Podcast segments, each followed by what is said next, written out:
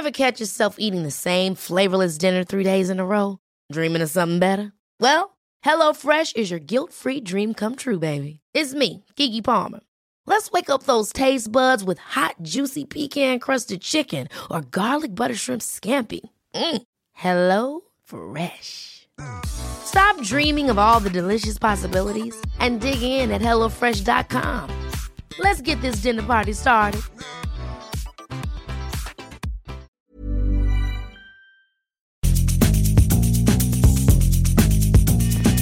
La misma vela, pero con un nuevo formato. Y un estilo único, incluyente, irónico, irreverente y abrasivo. Aquí empieza Me lo dijo Abela con Abela Micha. Resumen.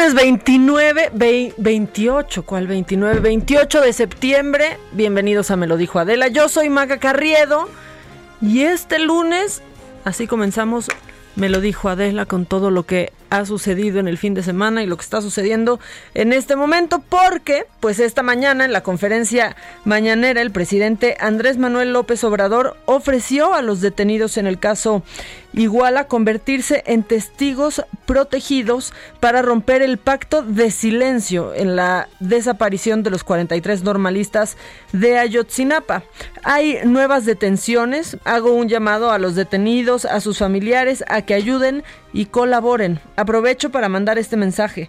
Nos interesa a todos, a los familiares, sobre todo, pues saber el paradero de los muchachos. Esto es lo que dijo el presidente esta mañana. Logrando porque eh, detenidos están eh, contando lo que sucedió. Y como hay nuevas detenciones, yo hago el llamado a los detenidos, a sus familiares, de que ayuden eh, dando a conocer información veraz. Y Francisco Nieto, reportero del Heraldo, compañero nuestro, él, pues ya lo sabe usted, todas las mañanas cubre la conferencia mañanera en Palacio Nacional y tiene todos los detalles y un poquito más de todo lo que se habló hoy en Palacio Nacional. Hola Paco, buenos días. ¿Ya estamos con Paco? Paco Nieto no nos no nos abandones, que se, se habló largo y tendido y fue toda la lista de, de cosas con, de, pues de estos eh, compromisos con los que se han cumplido. Paco, ¿cómo estás? Buenos días. Maca, ¿qué tal? Muy buenos días. Hoy el presidente Andrés Manuel López Obrador inició la semana con una mañanera de solo dos temas. Fue el caso de Ayotzinapa y la revisión, como tú ya lo estás diciendo, de los 100 compromisos ofrecidos el primero de diciembre de 2018 en la plancha del Zócalo Capitalino, en este último tema, Maca, pues se consumió la mayor parte del tiempo porque se hizo una revisión punto por punto, eh, pero sin duda hay temas que llaman mucho la atención. De acuerdo con el conteo del presidente, los seis temas que están en proceso son la consolidación del impuesto minero, la ampliación del programa de fertilizantes en el estado de Guerrero, la cancelación de los fideicomisos, la descentralización de las secretarías de Estado, el desarrollo de fuentes de energía en, eh, alternativas y el esclarecimiento del caso Ayotzinapa, pero Maca, eh, pero sin duda lo que más llamó la atención es que puso como cumplidos en el rubro de cumplidos la venta del avión presidencial y como todos sabemos pues todavía no está vendido el avión, aunque dijo que pronto habrá noticias del posible comprador. Eh, también puso en el rubro de cumplidos la construcción la constitución eh, de la esta llamada constitución moral eh, como sabemos también pues este documento aún no existe pero el presidente eh, informó que ya se hicieron los grupos que están redactando este texto y ya por eso el presidente los puso como cumplidos. También puso ahí el del mejoramiento de la atención médica y el abasto de medicamentos.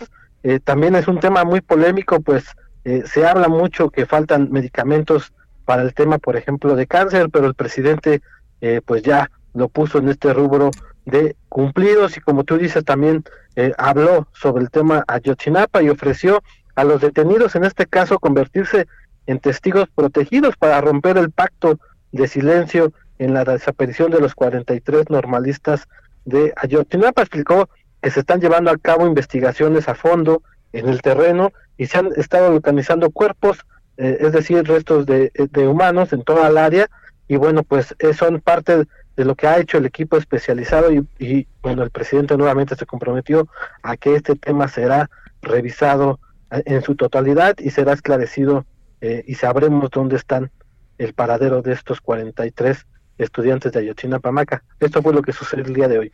Oye, Paco, y en cuanto al desabasto de medicamentos, pues no solo polémico, también delicado cuando cada semana vemos, ¿no? A padres de estos de estos niños que siguen sin recibir un tratamiento, que no dejan de denunciar la falta de estos medicamentos y pues ya se pone como, pues como cumplido. Digo, ya que decir del avión, ¿no?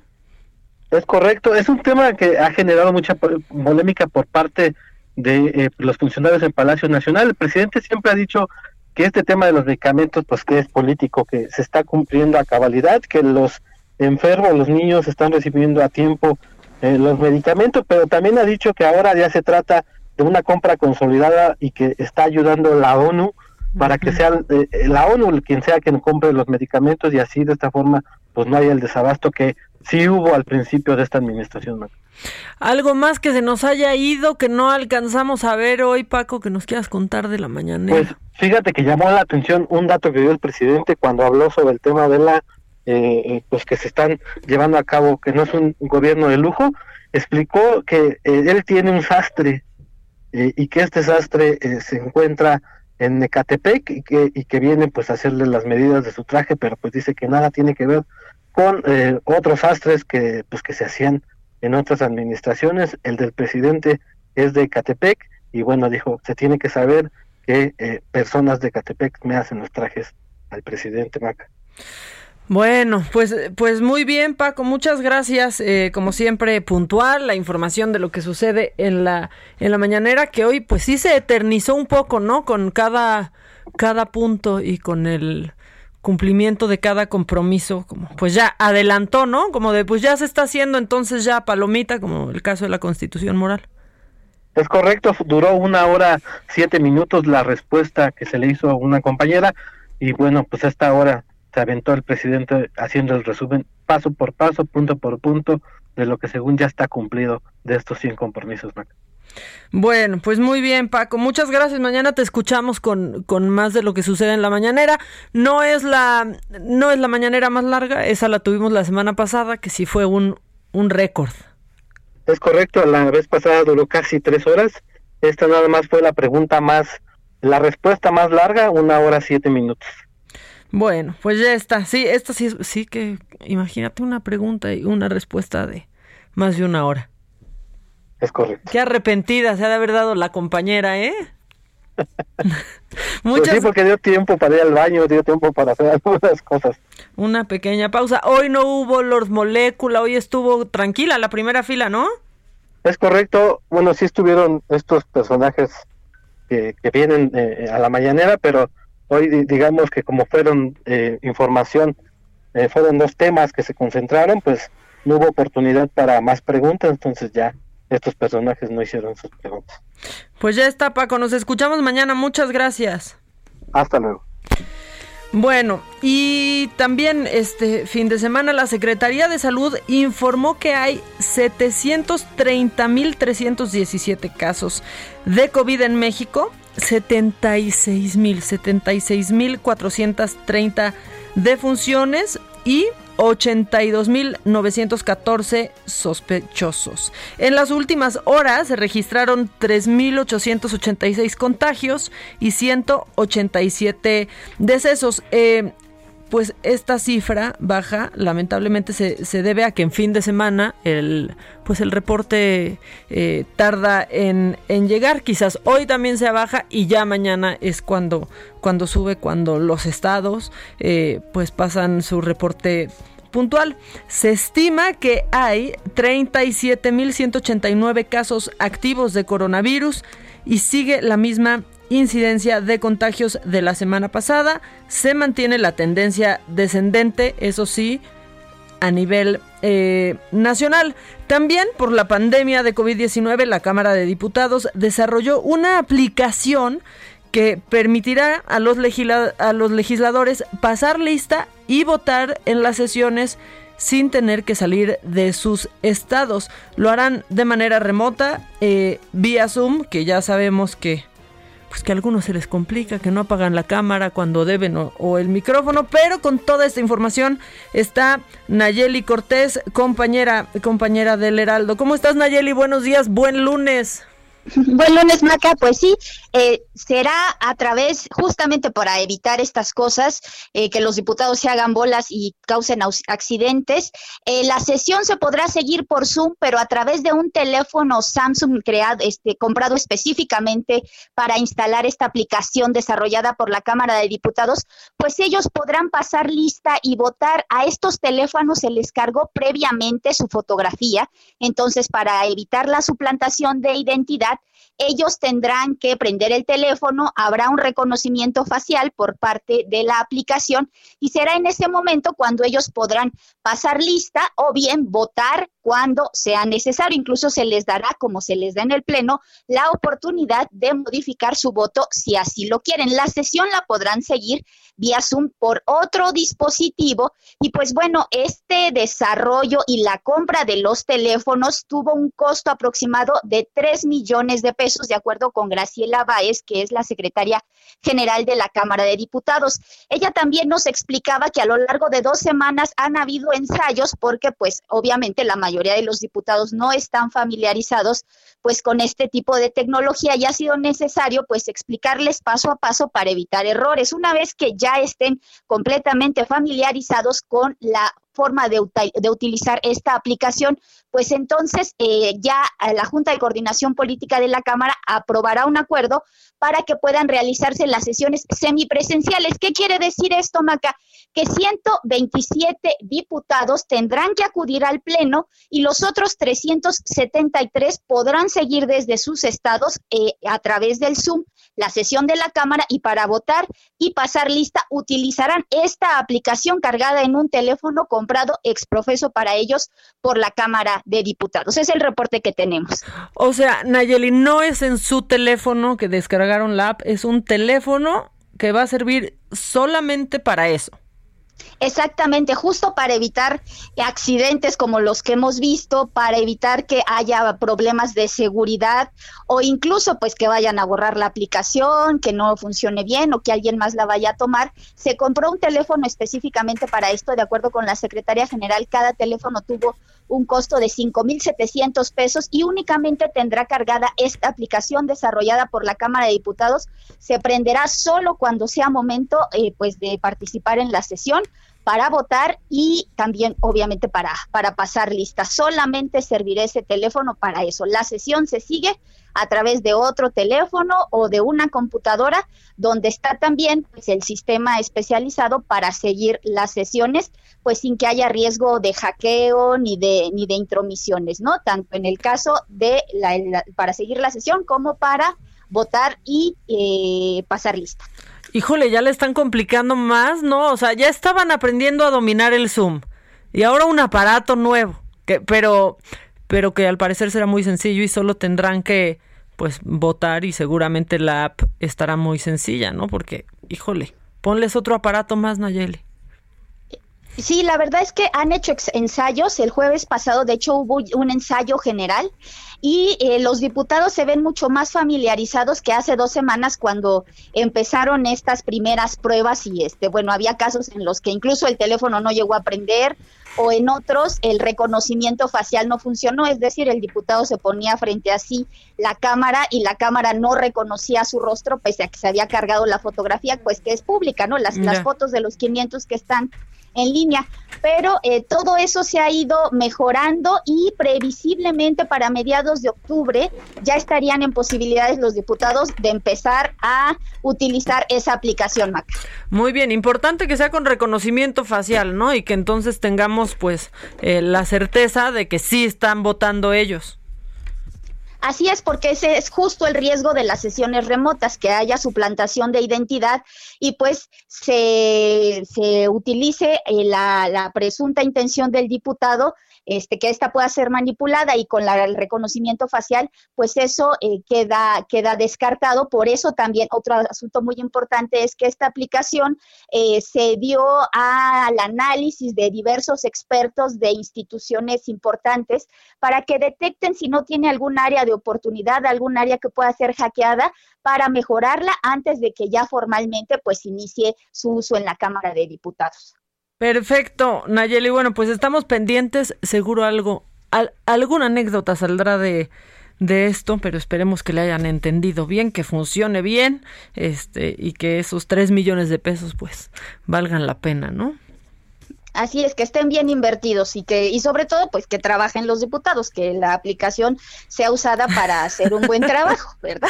sobre todo eso, sobre todo eso. Nayeli, muchas gracias. Ten buena semana, nos escuchamos seguramente seguramente mañana con más.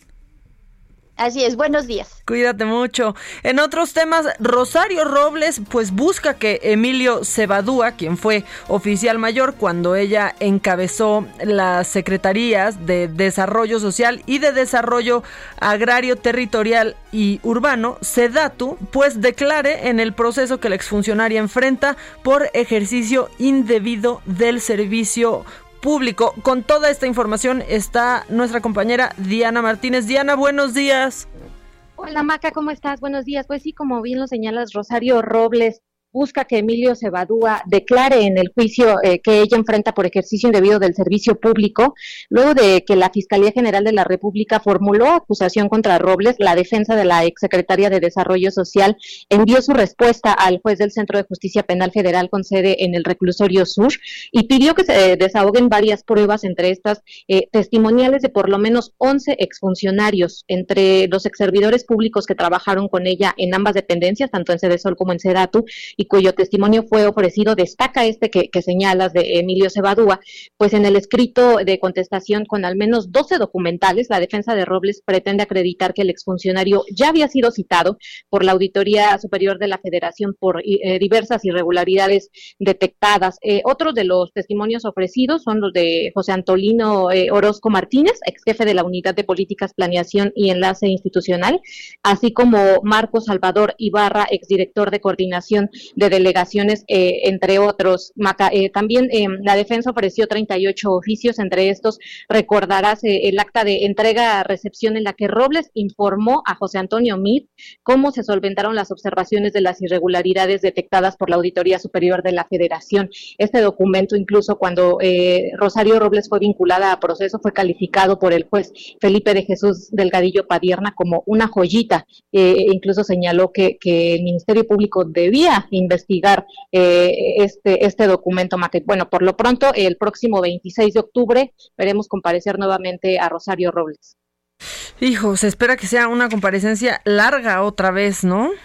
Sí, porque van a, ya verbalmente exponen tanto las pruebas que presenta la Fiscalía General de la República como las, las que presenta la defensa y ya de ahí depuran, dicen cuáles sí se aceptan, cuáles no, para que ya eh, formalmente inicie el, el juicio contra Rosario Robles.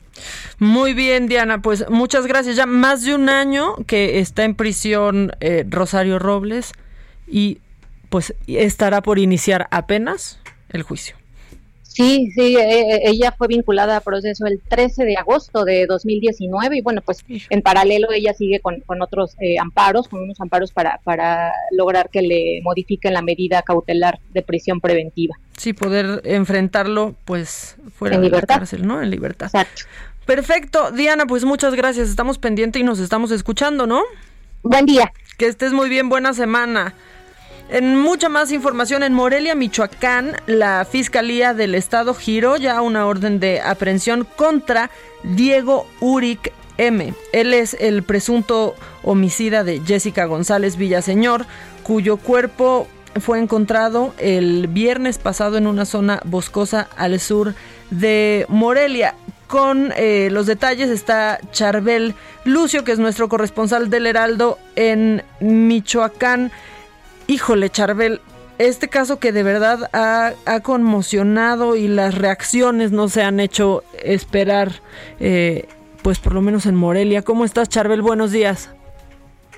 ¿Qué tal, Boca? Buenos días. Así es, es un crimen que ha conmocionado a todos los michoacanos. Eh, la fiscalía ayer informó que eh, pues encontraron elementos en los que eh, pues se, se presume la responsabilidad de Diego M en este crimen, ya solicitó a las dependencias homólogas en el país que colaboren para ubicar al presunto homicida, eh, tramitó ante el Instituto Nacional de Migración la alerta migratoria para evitar que este joven de 18 años pueda salir del país y también solicitó la emisión de la ficha roja para que la Interpol busque, capture y presente a Diego M ante las autoridades en caso de que él sea ubicado en uno de los 196 eh, países, si no me equivoco, adheridos a esta policía internacional. Eh, la Fiscalía anunció que también dispondrá de un grupo especial para su búsqueda y que ofrecerá además una recompensa a quien brinde información que dé con su paradero. Eh, hay que recordar que la necropsia que le fue practicada a Jessica González arrojó que la joven de 21 años de edad y quien se dedicaba a la docencia recibió un golpe en la cabeza que le provocó una hemorragia mortal. Este asesinato, como bien lo comentaba, ha indignado a los michoacanos y sobre todo a los colectivos de mujeres feministas quienes eh, pues, se han desbordado en los últimos días en diversas protestas. El pasado sábado incluso eh, prendieron fuego a la puerta principal del Palacio de Gobierno realizaron pintas, destrozos en algunas fachadas de edificios del centro de Morelia para expresar su repudio ante este lamentable hecho y ante lo que consideraron eh, pues una lentitud en la aplicación de la justicia. Eh, sobre la forma en que ocurrió este crimen, la Fiscalía ha optado por reservarse los detalles para que esta carpeta de investigación que se está integrando no presente irregularidades que después podrían afectar el proceso judicial y dejar en libertad al acusado, como ya ha ocurrido con miles de casos en este país que quedan impunes por un actuar deficiente de los ministerios públicos, Macá. Híjole, un, caso, la, la, verdad es que, pues como, como todos estos eh, que conmocionan, fue, fue muy intenso por cinco días consecutivos, eh, no Charbel, amigos y familiares de, de Jessica, eh, pues la buscaron por toda la ciudad, compartieron fotos en, en, redes sociales, datos de la persona que la vio por última vez, que, que por cierto, pues no se ha presentado, ¿no? En la fiscalía.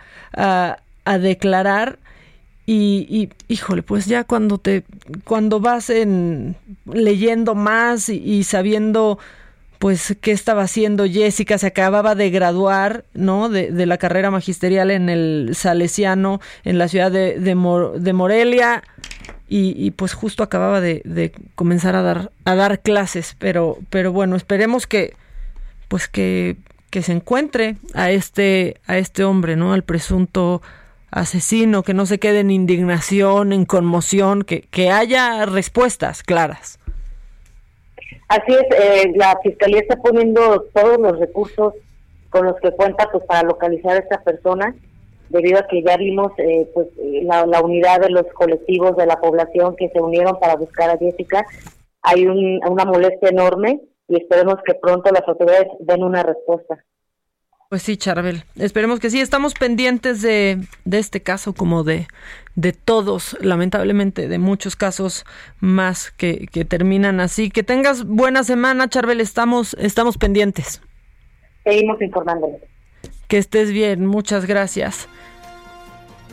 Y eh, bueno, también en, en, otras noticias, los estudiantes capitalinos, Tomás Cantú Rodríguez y Ana Paula Jiménez, ganaron la medalla de oro y bronce, respectivamente, eh, para México en la Olimpiada Internacional de Matemáticas 2020, un premio que definitivamente nunca me llevaría yo. Eh, esta, esta Olimpiada se llevaría a cabo en San Petersburgo, en Rusia, pero por esta pandemia se realizó de manera virtual.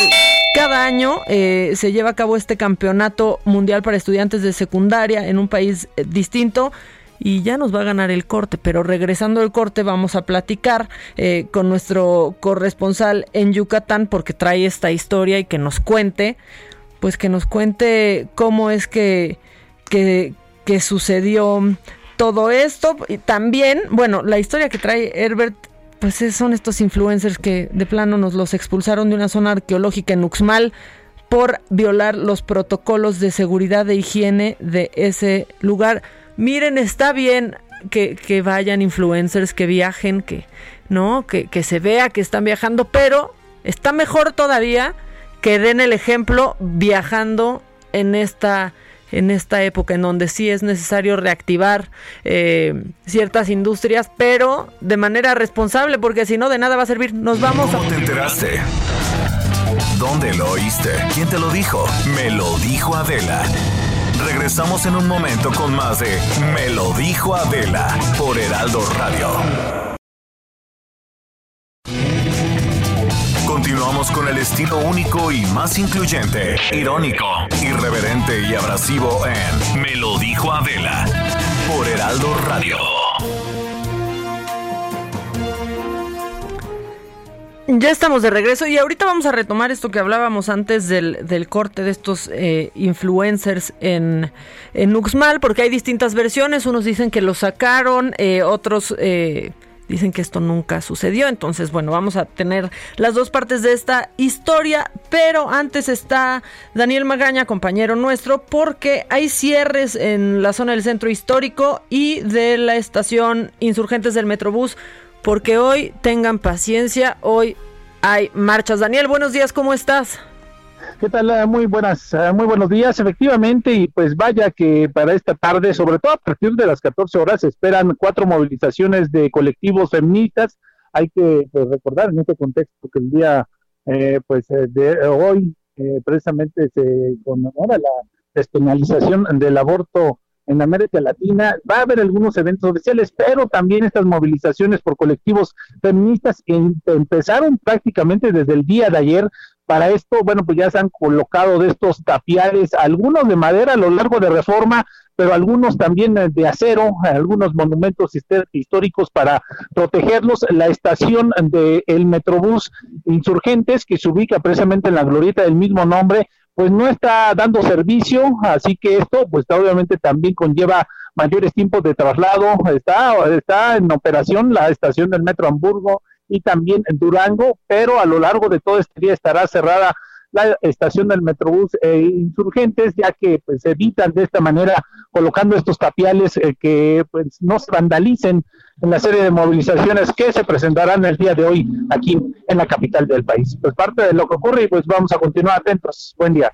Pues sí, Daniel, eh, tomar precauciones, ¿no? Porque aparte, bueno, eh, pues sí, ya la gente está, está fuera, el tráfico está y habrá varias, varias zonas eh, cerradas, ¿no? Eh, a partir de la una se estima que comience también, pues, eh, que comiencen las protestas, ¿no?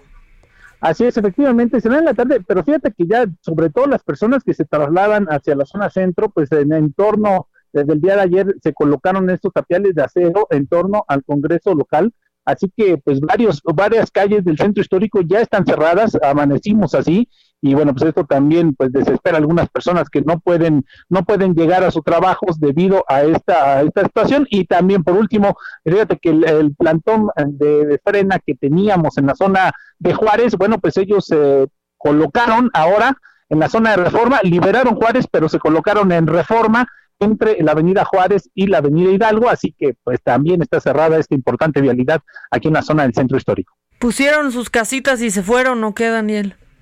Pues las trasladaron, las trasladaron, realmente vemos que es, fíjate, eh, esto que comentas, eh, pues ha estado manejando a lo largo de la mañana que pues iba a haber un operativo para corroborar que hubiera personas utilizando sobre todo estas casitas de campaña que se colocaron pues en la mitad del Zócalo capitalino, en la plancha del Zócalo, y bueno, pues vamos a estar atentos si hay cualquier operativo para corroborar pues que realmente estén utilizándose estas casas tanto en reforma y también en la zona del Zócalo. Sí, porque ahí van y las levantan, pero con un con un brazo, porque no no hay nadie nadie adentro. Pues un día complicado para la, la vialidad, sobre todo, ¿sabes qué? Que también el acceso está súper complicado. Avenida Chapultepec está completamente en obra por ejemplo. Sí, entonces, sí, pues, efectivamente, pues ya tiene un par de semanas que está así, así que sí es complicado en estos días trasladarse hacia la zona del eh, centro histórico. Como lo referías, estas eh, pues obras que se realizan de introducción pues de una red hidráulica y también de adecuaciones de las banquetas, pues bueno, pues cuando se terminen sin duda serán de beneficio, pero ahorita bueno, pues vaya caos que generan para las personas que se trasladan en estas vialidades. Bueno, pues eh, muchas gracias, Daniel. Estamos pendientes. Cualquier, cualquier información, eh, pues aquí te escuchamos de volada. Claro que sí, continuamos atentos. Buen día. Muchísimas, muchísimas gracias. Y bueno, eh, pues teniendo que ver con esto, ya la tengo en la línea, ya está en la línea. Nayeli Ramírez, ella es presidenta de la Comisión de Derechos Humanos de la CDMX. Nayeli, ¿cómo estás? Eh, buenos días. Muy buenos días, Maca, ¿tú? Todo, buen, inicio de semana. Todo bien, un día, un día movido hoy, ¿no? Así es, tenemos al menos tres marchas presenciales y varias virtuales alrededor del derecho a decidir. Pues sí, y bueno, estas marchas virtuales, digo, qué bueno que se, que se estén haciendo y eh, pues las presenciales en un entorno un poco complicado, ¿no? Fíjate que sí, muy complejo. De hecho, mira, tenemos eh, sobre todo la marcha inicialmente, la que empieza a la una y media del Monumento a la Revolución y la convocada por el movimiento MS a las cinco de la tarde en el hemiciclo Juárez.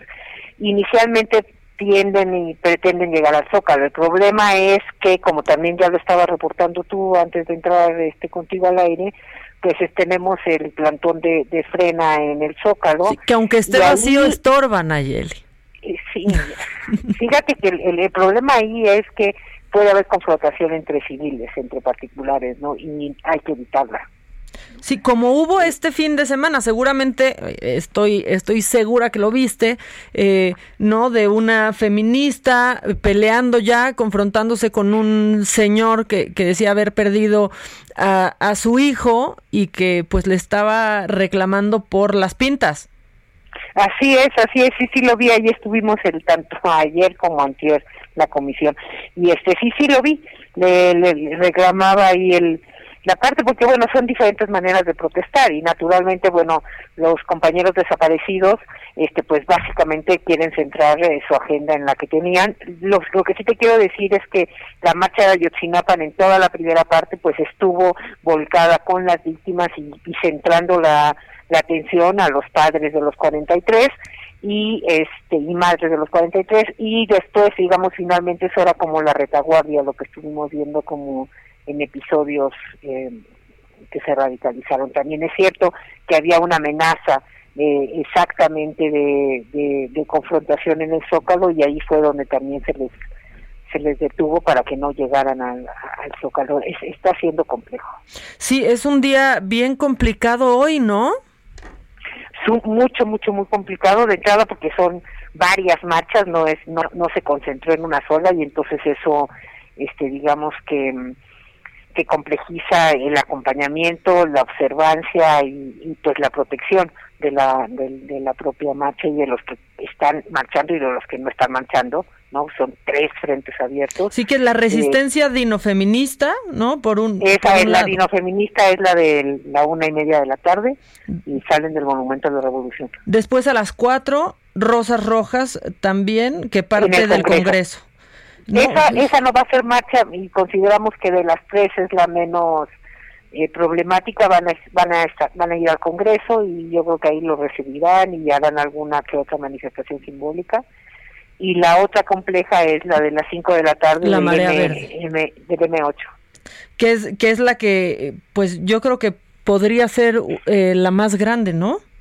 Exactamente, exactamente, podría ser la más grande. Pero mira, ya hemos aprendido en estos últimos meses que muchas veces ya ni es lo grande, sino qué tipo de, grupos van y, expresan la protesta social, lo que complejiza o no este, la manifestación. Pues sí, la, verdad es que sí, esperamos que todo pues transcurra eh, de manera, sobre todo pacífica, todas son voces que, que merecen y que tienen derecho a ser, a ser escuchadas, pero que estemos todos seguros, ¿no? Claro, claro, y exactamente es eh, que no se nos pierda de vista lo que es la agenda de estas marchas. Y la agenda de estas marchas es la celebración de entrada de la conmemoración en la ciudad de, del derecho a decidir, pero también el llamado a que esto sea algo que tenga práctica en todo el país. ¿no? Y eso es importante en términos de la agenda de derechos de las mujeres, nuestro derecho a decidir, nuestra maternidad. Entonces creo que eso es lo que tendríamos que estar poniendo en el centro y que pues eh, eso no se pierda con lo demás.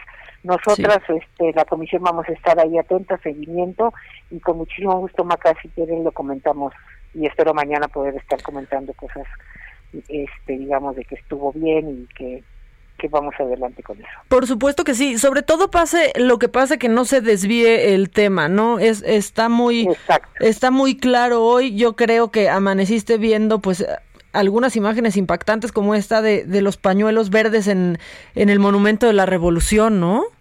Así es, así es. No, y bueno, que esta marea verde exactamente sirva para para impregnar conciencias. Sí, y, y, sobre todo que sí estamos pues en esta mm, eh, crisis, no en esta contingencia, pero hay cosas de las que no nos podemos olvidar y que no podemos dejar, dejar pasar. Así es, y entonces quienes eh, finalmente se sumen a las marchas virtuales, ahí hay mucha digamos, convocatoria también y es igual de fuerte y igual de potente. Sí, y que yo creo que sí va a ser muy, muy fuerte, ¿eh? sobre todo en, en, pues de manera virtual creo que va a ser muy impactante lo que va a suceder hoy, pero eh, pues con gusto platicamos después para ver cómo, cómo, por, cómo favor, fue. Maca, las veces que quieras y muy buena semana para ti y tu auditorio. Muchas gracias, Nayeli, que tengan un un buen día, que, que, que acabe siendo un gran día porque porque eso debe de ser hoy. Así es, tendría que ser un gran día, exactamente que se oiga y resuene. Es exactamente, exactamente, que las mujeres decidamos sobre nuestros cuerpos y que no, híjole, que no sea un tema que decidan otros, ¿no? Así, eso es lo correcto y eso es, la, e, eso es lo que tenemos que hacer sonar y pues a pintar de verde esta ciudad. Así es, Nayeli, que tengas un muy buen día. Cuídate mucho. Cuídate. Bueno, pues ahora sí vamos a retomar este, este tema que les decía antes del corte. Pues muchos, muchos estados, muchas ciudades están invitando a distintos influencers para que la gente que los sigue, pues pierda el miedo a viajar, vaya a distintos lugares, pero pues con un grupo de influencers eh, que fueron invitados a la zona arqueológica de Uxmal en Yucatán al parecer hubo algún problema por violar los protocolos de seguridad e higiene, eh, además de que no estaban usando pues cubrebocas ni respetaban la sana, la sana distancia gritaron, dicen que amenazaron a personal del, del, lugar, que no respetaban los señalamientos. Con esta historia está Herbert. ¿qué, ¿Qué nos puedes contar de esto? Buenos días, buen inicio de semana, Herbert. Buenos días, Maca. Así es, el Sindicato Nacional Democrático de los Trabajadores de la Secretaría de Cultura de Yucatán informó que los influencers que invitó a la Secretaría de Fomento Turístico Estatal para promocionar Yucatán fueron expulsados de la zona arqueológica del Chumal porque violaron flagrantemente los protocolos de seguridad e higiene. En un comunicado precisó que era demasiada la reincidencia de desobedecer por parte de dichos visitantes, por lo que los custodios del Instituto Nacional de Antropología e Historia, INA, lo sacaron del sitio. Eh, bueno, dicen, no esperamos una disculpa pública de esas personas porque consideramos que no son capaces de dimensionar sus actitudes ni tener conciencia de los tiempos de pandemia que vivimos, así como tampoco del enorme daño eh, que pueden causar por su ejemplo de inmadurez, señaló la Comisión de Seguridad y Salud de INA, que, bueno, está escrito al sindicato. Explicó que dichos influencers no usaron cubrebocas ni guardaron la sana distancia durante su recorrido en Uxmal, además de que no respetaron los señalamientos del sitio, gritaban desenfrenadamente y amenazaban al personal. El sindicato señaló que la conducta mostrada por esos personajes, así como el no precedentes de fotografías publicadas en redes sociales, demostraron su incapacidad de seguir las normas sanitarias. La visita, para terminar, te digo, la visita de dichos personajes generó indignación entre usuarios y usuarios de las redes sociales, quienes cuestionaron que el gobierno del Estado contrate a este tipo de personas para promocionar Yucatán, aunque la secretaria de Fomento Turístico, Michelle Friedman Pierce, declaró que no cobrará nada y que se esperan más de 200 millones de impactos positivos entre sus seguidores. Los influencers son Tadeo Fernández de Acapulco Short, Jan Lobo Martín y Diego Montu, ambos del programa Guerreros 2020, así como la youtuber Daisha Huescar, la actriz Evelina Jenny García y el actor Samuel Tarazúa. Esta es la información que tenemos desde Yucatán. ¿Ellos, Herbert, fueron invitados por la Secretaría de Turismo? Sí, la, Secretaría de Turismo de, Yucatán los llevó a diferentes atractivos turísticos de nuestra entidad, a cenotes, a zonas arqueológicas, para que promocionen la gastronomía yucateca. Sin embargo, bueno, en, toda la controversia surgió porque, bueno, cometieron algunas pifias cuando subieron sus fotografías a las redes sociales. Una de, las influencias por ejemplo, se tomó una foto en, la pirámide de la Divina y, puso ahí la pirámide de la Divina, ¿no? Entonces, eh, fue cuando empezó la controversia y después el sindicato informó que, bueno, habían tenido una muy mala conducta. En las fotografías no se observan que respetan la sana distancia, que no tienen cubrebocas, cuando una de las exigencias que, que, bueno, se plantearon las autoridades federales y estatales es que para ingresar a estos sitios hay que utilizar estas prendas, hay que respetar la sana distancia para evitar eh, bueno contactos de COVID-19. Sí, no es una no es una opción, es, es algo obligatorio. Pues un flaco favor, justo este fin de semana fue el Día Internacional del Turismo. Sí, realmente es que ha, generado controversia. Hace ratito dio una entrevista a la secretaria de Turismo, Michelle Friedman, y bueno, ella señala que no tienen ningún reporte de esos de este incidente, que están investigando qué fue lo que pasó, y bueno, ella dice que que no cobraron estos, estos personajes, que solamente se les pagó los vuelos de avión, aunque tampoco pudo precisar cuánto, cuánto costó eso. Se les pichó el viaje para que fueran a romper las reglas, pues en pocas palabras. Así es, esa es, la controversia realmente eh, aquí en Yucatán, ¿no? lo, que, lo que sucedió con estos influencers. Bueno, y pues contrastando con todo esto, ¿cómo va la epidemia en, en Yucatán, Herbert? Aprovechando que te tengo por acá. Pues sí, sí ha habido una, una, una, va a la baja en cuanto a números de decesos. realmente es de que se esperaba un repunte eh, después de casi tres semanas que se reactivó la economía. Y bueno, pues de acuerdo con datos oficiales, no hay un, ligero descenso. Y bueno, esperemos que esto vaya, vaya disminuyendo, porque sí hubo un Yucatán, sí se encuentra los primeros, se encontraron los primeros lugares, sobre todo porque bueno, en la población yucateca hay una alta incidencia de, de enfermedades crónico-degenerativas como diabetes, obesidad, hipertensión, que, bueno, lamentablemente influía en los decesos de personas de COVID-19. Pues, pues muy bien, eh, Herbert. Eh, vamos a estar, vamos a estar pendientes. Lo que sí es que seguro se tomaron unas fotos bien bonitas, ¿no? Con muchos likes y sin tapabocas. ahí en, Instagram, eh, sin playera, mostrando músculo y demás. Bueno. Los influencers estaban eh, presumiendo su visita a Uxmal, aunque sí cometieron muchas picias y ya luego nos enteramos de, esta, estas malas conductas. ¿no? Bueno, pues todo sea, todo sea por los likes, ¿no? De, pues de todos lados. Eh, Herbert, estamos pendientes con más información. Te agradezco mucho. Un saludo, bonito inicio de semana. Igualmente para ti. Y en la línea tengo a Gerardo, Gerardo Galicia. ¿Tú qué nos tienes, Gerardo? Buenos días. Buen lunes.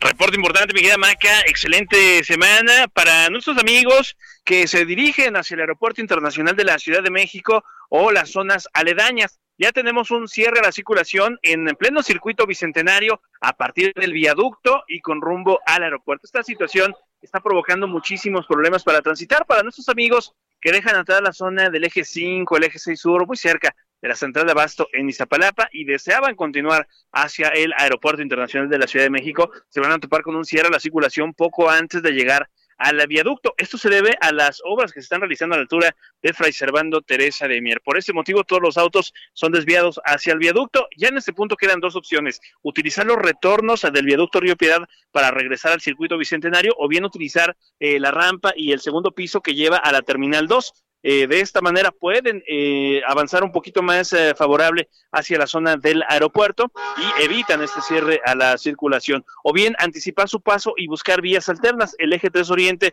y la avenida Congreso de la Unión pueden funcionar como alternativas. Y en el sentido opuesto tenemos reducción de carriles sobre el circuito interior, así que no se confíen, por las obras tenemos bastantes conflictos viales. Y por lo pronto, el reporte. Sí suena complicado, Jerry, o sea, ya escuchaste el claxonazo, cuídate. sí, sí, sí, y de hecho tenemos ya bastante tráfico de desde muy temprano prácticamente teníamos un asentamiento cercano a los 400 metros, eh, cada vez va aumentando, así que no se confíen, hay que salir con muchos minutos de anticipación. Sí, es un día complicado hoy, eh, ¿no? Un día pues sí, un poco caótico. Muchas gracias, Jerry. Estamos pendientes cualquier cosa para que para que entres por acá otra vez. Claro que sí, con todo gusto. Excelente mañana. Igual para ti. Internacional. Y en información internacional, oigan, eh, mañana escuchan a Adela porque ya estoy aquí leyéndolos, ya estoy leyendo sus mensajes que ahorita, ahorita diré algunos al aire. Pero bueno, vámonos rápido con información internacional porque la pandemia de coronavirus ha dejado al menos un millón de muertos en todo el, mundo desde que la oficina de la OMS en China informó de la, de la aparición de esta enfermedad en diciembre del 2019. Esto es de acuerdo con un balance difundido este lunes, eh, pues desde el comienzo de la epidemia, 33 millones 162 mil 930 personas se han contagiado de esta enfermedad. De ellas, al menos 22 eh, millones 752 mil 300 se recuperaron, según el reporte de autoridades sanitarias. El domingo se registraron en el mundo 3.696 decesos y 251.452 eh, contagios. Y en Washington, eh, un juez bloqueó de forma temporal una orden del gobierno estadounidense, pues esto que, que buscaba, seguramente lo han escuchado, prohibir que Apple Inc. y Google de Alphabet Inc. ofrecieran la aplicación china para compartir videos cortos. Esto, pues TikTok. O sea, Trump seguro lo saben, estaba enojado con TikTok, decían que aprovechaban para pues para cometer actos de espionaje. Bueno, eh, todo iba a pasar para que eh, ya no se pudiera descargar. Eh, a partir de las 23:59. Bueno, un juez ya eh, de distrito, Carl Nichols, decidió no bloquear, al menos por ahora, eh, esto. Otras restricciones del Departamento de Comercio que deben entrar en vigor el 12 de noviembre y que según TikTok harían inutilizable la aplicación en Estados Unidos.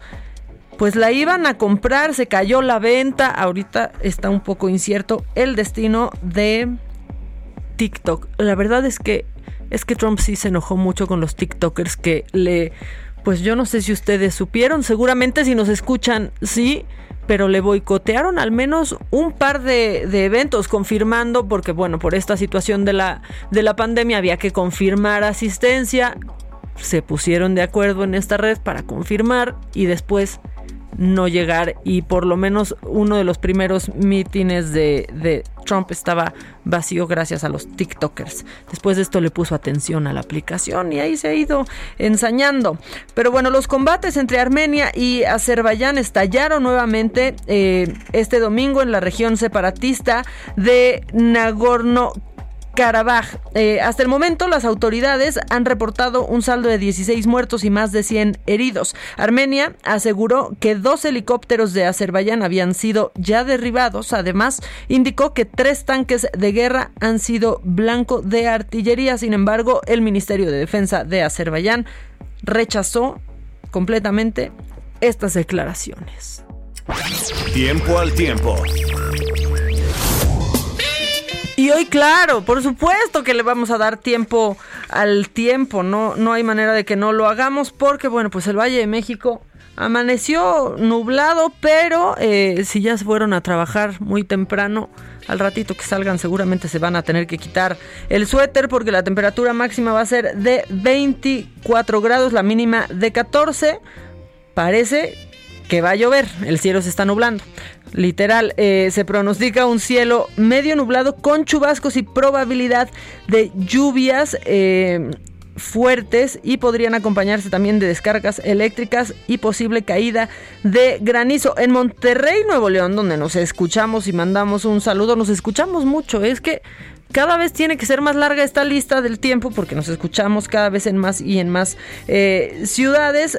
Bueno, eh Ahí la temperatura será de 27 la máxima, 16 la mínima. En Quintana Roo, donde también los saludamos, eh, la temperatura máxima será de 34, la mínima de 23 que a gusto y en Guadalajara, que también, que creen, sí, también nos escuchamos. El termómetro llegará a 30 grados la máxima con 16 la mínima en Tijuana, tan bonito y tan hermoso. Eh, la temperatura máxima será de 27 grados, la mínima de 17.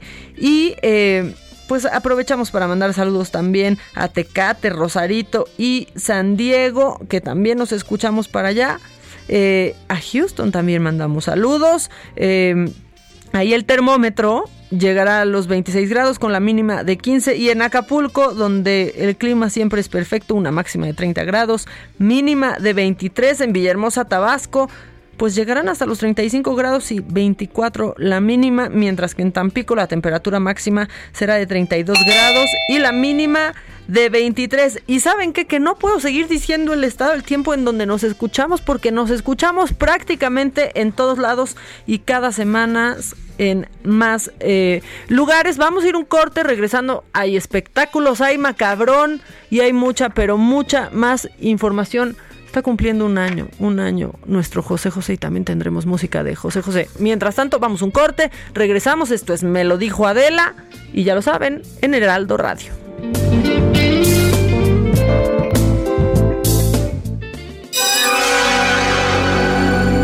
Que nos mandes el pack no nos interesa. Lo que nos interesa es tu opinión. Mándala a nuestro WhatsApp 5521 53 71 26. En Me lo dijo Adela, te leemos, te escuchamos y te sentimos. ¿Cómo te enteraste? ¿Dónde lo oíste? ¿Quién te lo dijo? Me lo dijo Adela. Regresamos en un momento con más de Me lo dijo Adela por Heraldo Radio. Continuamos con el estilo único y más incluyente, irónico, irreverente y abrasivo en Me lo dijo Adela por Heraldo Radio.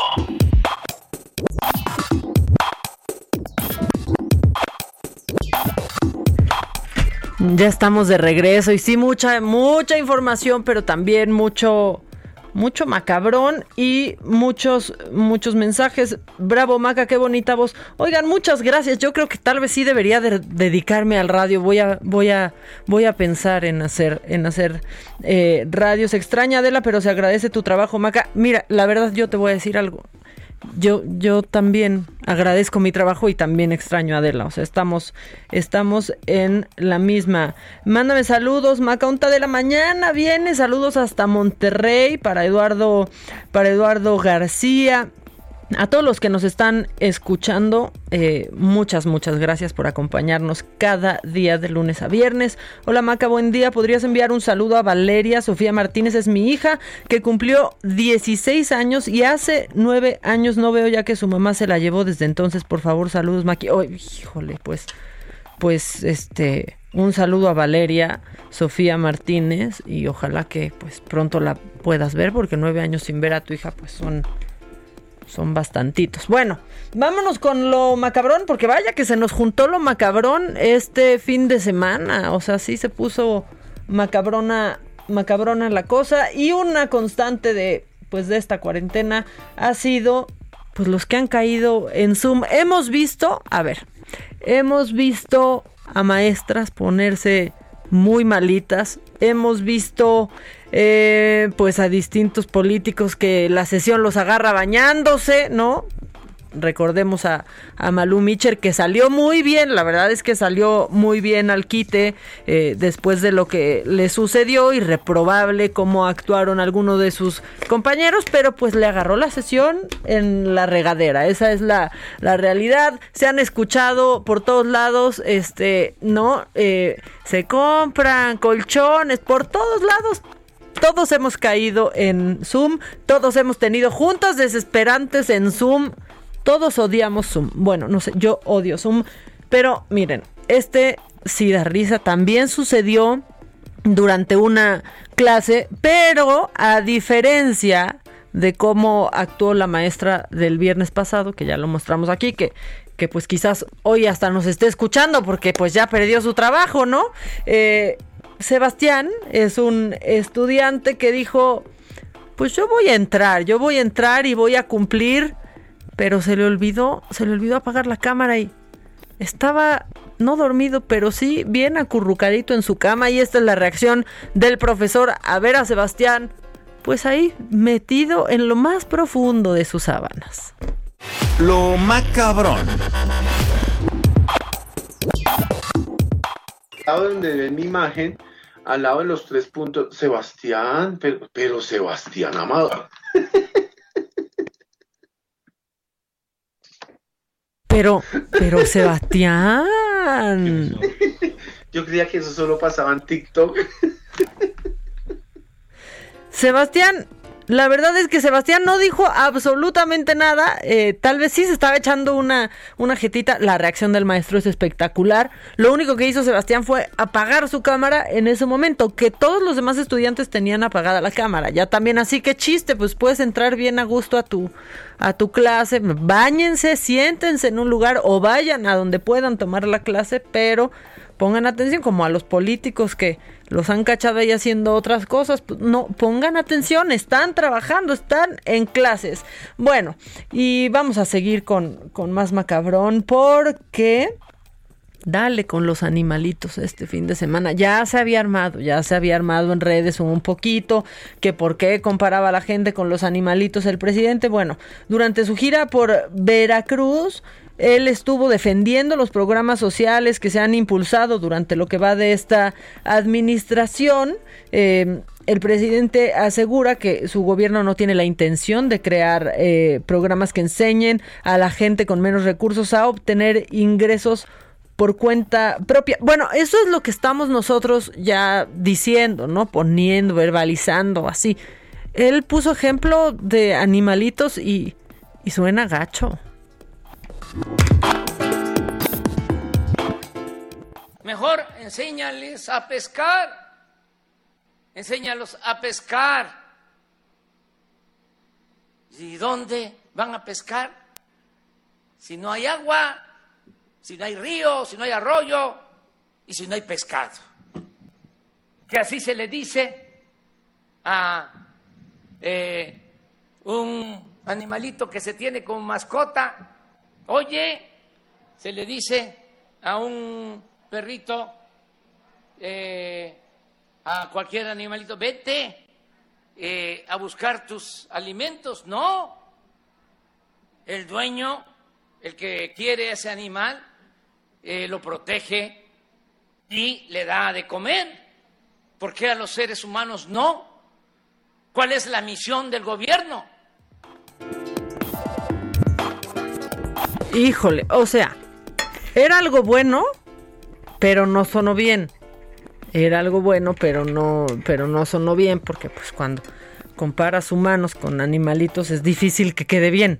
Es difícil que salga, que salga bien la, la situación. Pero seguramente ustedes se acuerdan que hace unas semanas el presidente dijo, no recuerdo en qué encuesta, no sé en qué encuesta, soy de, soy de los presidentes mejor calificados del, del mundo y ya salió esa encuesta. Esa encuesta es de Morning Consult y sí, efectivamente AMLO está en el tercer lugar de popularidad a nivel mundial.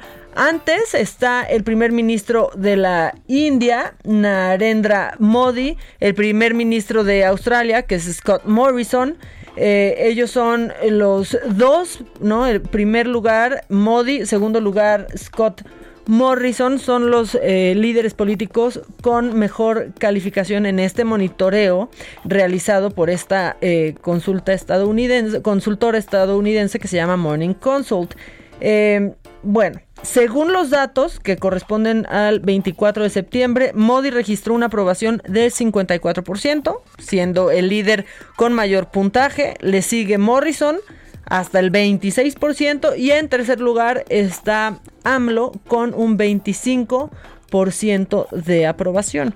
De acuerdo con los datos de Morning Consult, a pesar de que AMLO está en tercer lugar, su aprobación entre los mexicanos ha disminuido de 41% registrado en enero del 2020 al 25% en septiembre del mismo año. Eh, Angela Merkel, nuestra, ¿eh? no, pues ojalá, yo, nuestra canciller, bueno, la canciller alemana Angela Merkel está también en esta lista en el cuarto lugar con aprobación del 14 y los que tienen menos, los reprobados, los reprobados de esta, de esta consulta pues son Donald Trump, que tiene menos 11%, menos 11, o sea, no, no es que tenga 1%, es que tiene menos 11, y el presidente brasileño, eh, Jair Bolsonaro, le gana a Trump, tiene un 2%, o sea, Trump tiene saldo negativo, casi como lo tiene en, pues en Hacienda, que también ahora salió este fin de semana en este medio neoliberal que es el New York Times, porque así le dicen también aquí, ¿no? Que es muy neoliberal, eh, pues sacó una portada que está fuertísima. El New York Times se, se fue pues se fue directo a la yugular porque, según este diario, Trump pagó 750 dólares de impuestos por dos años consecutivos. No man, o sea, no manchen, 750 dólares este eh, empresario. Esto en 2016. O sea, según este diario, en 2016 solamente pagó esta cantidad.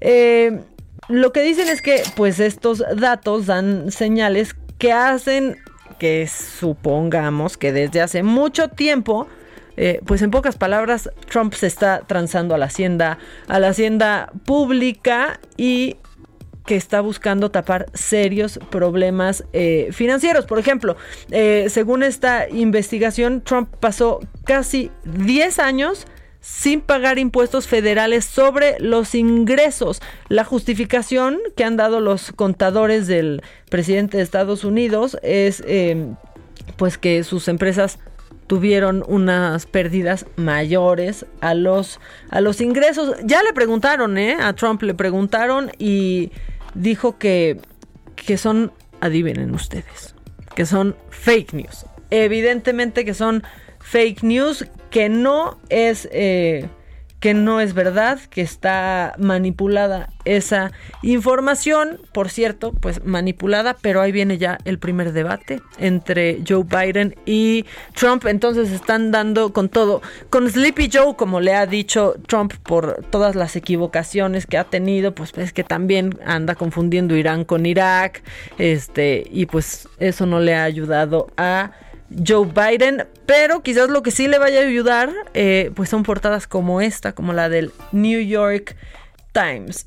Y si esto no está macabrón, o sea, yo sí quiero que, que me manden un WhatsApp, porque si esto no está macabrón, ya nada va a estar. Por suerte, sucedió, sucedió muy lejos de aquí, sucedió en Vietnam aunque pues si los quiero asustar tantito les digo que con la globalización nada está nada está lejos porque fíjense que eh, pues cacharon a una empresa, a una fábrica de condones en Vietnam, la cacharon recibiendo cargamento de condones usados eh, todos los meses para después hervirlos en agua, limpiarlos, volverlos a moldear y reempacarlos. O sea, está bien ser este, sustentables, pero esto es un... Esto está macabroncísimo, o sea, sí está para poner muy paranoicos a, a muchos. Lo que dicen es que antes de venderlo, hacían todo esto antes de venderlos a precio de nuevos por 17 eh, centavos de dólar por kilo. Por kilo. Según una encuesta del Ministerio de Salud en 2019, pues ahí se reveló que 85% de los 600 millones de preservativos vendidos, 600 millones, ¿qué pasó, Quique? 600 millones de preservativos vendidos en este país asiático cada, cada año, eh, pues resulta que no son distribuidos por las marcas originales. Además de que los usuarios prestan poca atención a la autenticidad del producto y solo se fijan en el diseño. ¿Qué pasó? No, es que eso sí está... Perdón, pero eso sí está macabroncísimo. Les digo, por suerte sucedió en Vietnam y, y, no aquí. Aunque pues sí fíjense bien, ¿no? Sí fíjense bien cuando abran este un paquetito, una bolsita. Por cierto, no la abran con los dientes porque si no, este pues luego les van a decir papás, ¿no? no lo hagan con los dientes. Oigan, y al principio de este macabrón hablamos de un estudiante en Zoom. Bueno, ya se acuerdan ustedes, la semana pasada Valentina Batres, una diputada, eh, pues puso su imagen de fondo para ella poder ir a hacer sus mandados o distraerse tantito, ver su novela, ver su programa. O sea, para hacer todo menos lo que debía. Bueno, no que esto les sirva de consuelo, pero no sé si ya hayan escuchado de esta historia de un diputado argentino. Eh, esto sucedió el, jueves, pero ha ido avanzando la historia, por eso es que la, tenemos, la tenemos hoy aquí en lo macabrón, porque no se nos puede ir así nada más. Bueno, pues estaban eh, en sesión en la Cámara de Diputados de la Nación en Argentina discutiendo temas importantes y de pronto, pues uno de los diputados estaba con su pareja sentada en las piernas y le besó un seno. Y esto fue lo que, lo que ha pasado después de eso. Échenme los primeros audios, por favor.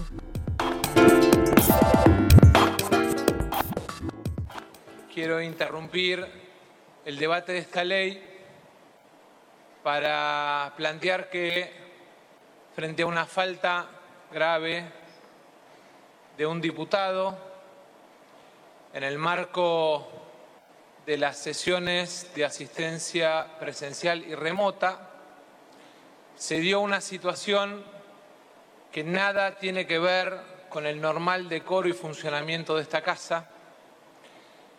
Quiero plantearles con mucha claridad que a lo largo de estos meses en el marco de la pandemia de funcionamiento de manera remota, hemos convivido con situaciones de a lo mejor algún diputado que se quedaba dormido, de algún diputado que se tapaba mientras estaba en su casa, pero que hoy hemos vivido una situación que supera las reglas de convivencia y las reglas de normal funcionamiento de esta casa.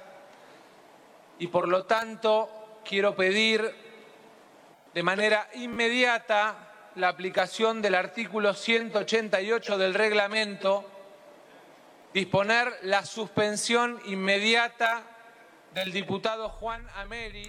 Bueno, y ahí estaban pues suspendiendo al, al diputado porque se ve de verdad muy claro, estaban aparte pues hasta tratando de sacar su, su imagen y aquí Juan Ameri, el diputado, explica porque ya ves que es normal a veces que estés en junta y quieras besuquearte con tu pareja besarle sus pues sus partecillas. Muy normal, ya saben, nos pasa todo. Esto dijo el diputado. Esto es para que hoy tengan esperanza de que no solo nos pasan estas temeridades en México, ¿eh?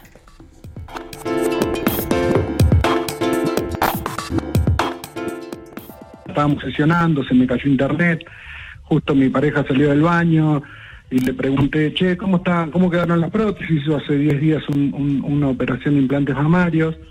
Me quedaron bien, qué sé yo, pero mirá, esta no bajó. Eh, y las cicatrices, mirá, así están las cicatrices.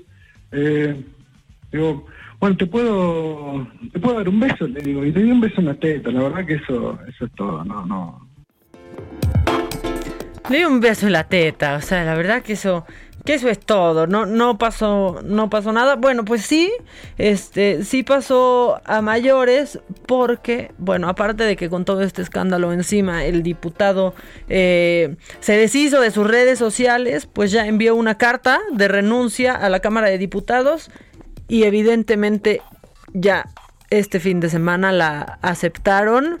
Y pues un besito, un simple besito le costó, eh, pues le costó que ya vaya que le dieran las, las gracias, eh, pues este, híjole, es, imagínense que pasara aquí. Aquí pasa lo de Valentina Batres y nadie nadie dice nada. O sea, sí han pasado cosas, ¿eh? La verdad, pero se han quedado todas en, en, una, en una disculpa. Oigan, los estoy leyendo, Mamáquita, lo estás haciendo muy bien. Oigan, muchas gracias, porque este es como un grupo de apoyo, ya los estoy, ya los estoy leyendo. Eh, saludos, Araceli, desde Guadalajara, saludos. Eh, AMLO no enseña a pescar. Eh, solo despilfarra nuestros impuestos. Maca, a ver, espera, Maca, el que compara al pueblo de México con animales, ¿qué le está pasando? Bueno, es una es una analogía, lo que pasa es que no sale muy bien cuando comparas animales con, personas, siempre alguien se va a ofender, o sea, ustedes díganle a alguien, sí, haces igual que mi perrito y a ver si le va a gustar que lo compares con un perrito, aunque el perrito sea bonito. Maca, tú muy bien, extraño mucho a Adela, pero me está gustando cómo estás llevando el programa. Oigan, muchas gracias, mañana, mañana aquí escuchan al, binomio completo. Hola Maca, lo haces muy bien, felicidades. Oigan, eh, muchas gracias, buenos días. Eh, mamaquita, me gusta escucharla mucho, mucho. Eh, Maca, los que hacen eh, malos comentarios, también mándale saludos. Este, pues les mando saludos, pero no, no he leído. Digo, no que no los estén haciendo, pero no he leído aún malos comentarios. Eh, Maquita, Maquita, Maquita, lo has hecho muy bien. Se extraña Adela, pero contigo por hoy es suficiente. Muchas gracias. Oigan, muchas gracias a todos este, por sus mensajes. El que dice Maca, eres buena onda, pues a veces, no todo el tiempo, pero pero pues a veces sí. Oigan, y nosotros hemos ido, ahorita hay tantito más macabrón, pero hemos ido retomando ya poco a poco. El viernes hubo, pues ya hubo sexo.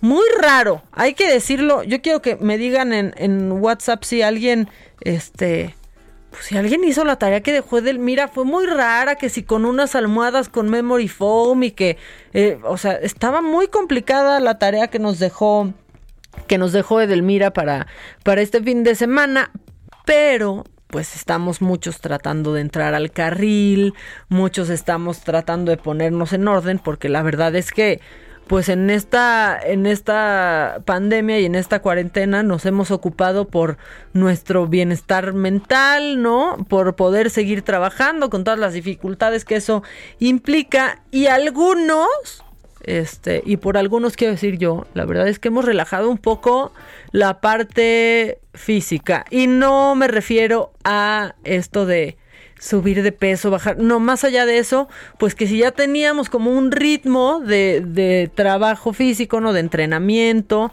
pues algunos nos relajamos tantito porque los gimnasios cerrados, tantito porque los ánimos no son los mismos y porque nuestros hábitos están cambiando. Entonces, bueno, hoy será de nuevo lunes eh, fit y entonces, bueno, pues ya va a regresar nuestra reina para darnos este pues algunos, algunos tips para empezar otra vez a agarrarle también amor al ejercicio, ¿eh? porque lo pusimos en pausa y ahora algunos gimnasios están, están regresando. Por cierto, díganme, si su gimnasio ya abrió, el mío no ha abierto todavía, no ha abierto, pero si su gimnasio ya abrió, ¿se sienten seguros para empezar a, a ir? Eh, échame el WhatsApp para que nos digan y que nos digan también si han hecho ejercicio o no en casa. O, también díganos si de plano nunca lo han hecho ya, porque también siempre es buen momento, siempre es buen momento. Échanos el WhatsApp, eh, mi Quique.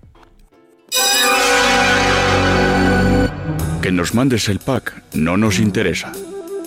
Lo que nos interesa es tu opinión. Mándala a nuestro WhatsApp 5521 53 71 26. En Me lo dijo Adela, te leemos, te escuchamos y te sentimos. Tiquitiquitín, tiquitín. Pues ahí está, los estoy los estoy leyendo y ya que les decía yo, pues los gimnasios están abiertos algunos, unos, bueno, tendrían que ser con cita y con todas las medidas, pues hay cosas que poco a poco eh, van, este, pues van no volviendo a la normalidad, volviendo a una nueva normalidad que eh, ha costado mucho y que quizás no entendemos tanto. Y entiendo que está Fernando Paniagua en línea, nuestro compañero, porque eh, pues los Gallos Blancos de Querétaro serían el primer equipo de fútbol mexicano que puede jugar con público. Fernando, buenos días, ¿cómo estás? Maca, buenos días. Efectivamente, luego de que Querétaro fue señalado dentro de las entidades federativas que se encuentran en la escala de riesgo epidemiológico color amarillo, los Gallos Blancos de Querétaro se convertirían en el primer equipo de fútbol mexicano en jugar con público. Ello luego de que entre las modificaciones emitidas por las autoridades sanitarias locales destaca la autorización para que en materia de deportes profesionales a partir de este lunes se permita una ocupación en los recintos de 30%. Esto se acordó en sesión del Comité Técnico para la Atención COVID del Estado y además esta mañana el gobernador de Querétaro, Francisco Domínguez, sostuvo en una entrevista radiofónica que pese a esa autorización, será la Federación Mexicana de Fútbol la Femex Food, Femex Food la que tendrá la última palabra en torno a este tema. Es decir, si bien las autoridades dicen en los estadios y en los centros donde se realizan deportes profesionales puede haber un aforo del 30%, será la Federación de Fútbol Mexicano la que decida si efectivamente se eh, eh, permite ya el aforo del 30% en el Estadio Corregidor en el próximo partido de los Gallos, que está programado para el domingo 4 de octubre a las 7 de la tarde contra los Rayados de Monterrey. Eh, si se hace con público o no. Estamos hablando de un aforo de aproximadamente 10 mil personas que podrían eh, distribuirse alrededor de eh, las tribunas del estadio el próximo domingo, Maca. Híjole, este, Vamos, bueno, y, es que sí, ¿no? Como, como también señalas, pues Querétaro está dentro de las entidades em, que se encuentran en escala de riesgo epidemiológico color amarillo. Efectivamente, y permíteme corregir el dato, dije 10.000 y estoy totalmente equivocado. El, aforo del estadio es de aproximadamente 19.000, estamos hablando de algo así como 3.000 personas distribuidas en toda, la, en toda la butaquería del estadio. Digo que la verdad es que sí habría gran distancia, ¿no? Entre ellas. Sí, el estadio es bastante, bastante grande y si hablamos de 3.000 personas sí podría distribuirse bastante bien, pero bueno, es, eh, eso es eh, lo que decide la autoridad local. Falta ver qué dice la Federación Mexicana de Fútbol. Que es la que tendrá la última palabra, ¿no? O sea, efectivamente. Ya se podría, pero la última palabra la tiene la Federación. Así es, eso fue lo que dijo el gobernador hoy por la mañana en una entrevista en un noticiero radiofónico local. Pues ya se irá viendo. Digo, por ejemplo, el Necaxa no tendría problema con tres mil, igual hasta habría, habría menos. Habría que buscar aficionados, dicen por ahí. Habría que buscar aficionados, ya también, este, no seas así, Fernando. Bueno, Gallos Blancos no anda tan, o sea, no anda tan diferente, ¿eh? Tan pues lejos del estadio cada 15 días. Pues híjole. Bueno, bueno, ya estás defendiendo a los Gallos Blancos. Fer, muchas gracias por la por la información, pues ya veremos qué dice la Federación. Estamos a sus órdenes. Buenas tardes. Muchas gracias. Vamos a ir un corte porque ya escuché la maldita chicharra, la maldita chicharra. Y regresando, llega el ejercicio porque saben que tenemos que activarnos ya. Por favor, dejen de buscar pretextos. Me lo estoy diciendo a mí, ¿eh? Ya volvemos. Esto es Me lo dijo Adela y nos escuchas en el Heraldo Radio. ¿Cómo te enteraste? ¿Dónde lo oíste? ¿Quién te lo dijo? Me lo dijo Adela. Regresamos en un momento con más de Me lo dijo Adela por Heraldo Radio. Continuamos con el estilo único y más incluyente, irónico, irreverente y abrasivo en Me lo dijo Adela por Heraldo Radio. Ya estamos de regreso. Oigan, muchas gracias a todos, a todos los estoy leyendo. Em, hola Maca, soy Juan Fernando, cuadrapléjico y todos los días me hacen ejercicios una hora antes de escucharlas y me alegran el día. Eso, muy bien, muy bien.